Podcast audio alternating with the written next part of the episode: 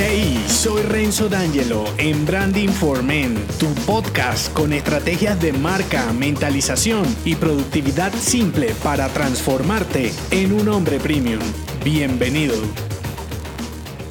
Sé más mortal e incorrecto. Lo bello es imperfecto. La marca personal de un hombre premium se trata en parte acerca de ser intencional y de cómo gestionar tu identidad para dejar la huella correcta en los demás. Sin embargo, esa conciencia no implica que dicha huella sea perfecta. Y aunque todavía estés rodeado para tu beneficio de marcas personales y comerciales de plástico que yo llamo, no quiere decir que funcione, o por lo menos no eficientemente. Además, cargar con el peso de comunicar lo que no eres o tu equipo, si es tu caso, es desgastante y al final no te permite crear el ambiente de confianza y menos ayudar a tu cliente genial. Al igual que como consumidor no eres tonto y te das cuenta cuando hablas con personas falsas y que buscan ser siempre correctas, tu cliente también percibe ese halo de interés y sobreactuación para mostrar lo que eres o lo que vendes como algo maravilloso y sin errores. En otras palabras, se da cuenta cuando eres un hombre de plástico. Ahora, que la mayoría no tenga ni idea de cómo gestionar su marca personal, ni cómo aprovecharla en la gestión de su negocio para darle vida a la marca comercial o corporativa, te hace más fácil ser un hombre disruptivo. ¿Cómo? Presumiendo menos y ayudando más. Y sobre todo, viendo la imperfección como algo natural que te suma en vez de restar. Y para conseguirlo, te traigo tres claves para conectar mejor con tu marca personal. La primera, seguridad. La segunda, empatía. Y la tercera, honestidad. Voy por la primera, seguridad. Vuelve y juega. Ser seguro no implica ser perfecto. A mí me gusta entenderlo más como ser arriesgado. Si tienes la plena seguridad de que lo correcto, visto como lo común, no es la única solución y siendo consciente de que tu vulnerabilidad es algo mortal, te permite hablar más relajado e incluso prestarle más atención a la persona que quieres ayudar con tu servicio. Segunda clave, empatía. Tener empatía no es de decir lo que el otro quiere escuchar, es más sobre entender su punto de vista desde su propia perspectiva, no desde la tuya. Y para eso necesitas escuchar, entender y sobre todo interpretar las frustraciones y necesidades humanas de tu cliente. No pienses en empresas y cargos, céntrate en las personas. Recuerda que tu marca y lo que ofreces como solución no se trata de ti, se trata sobre la otra persona. Última clave, honestidad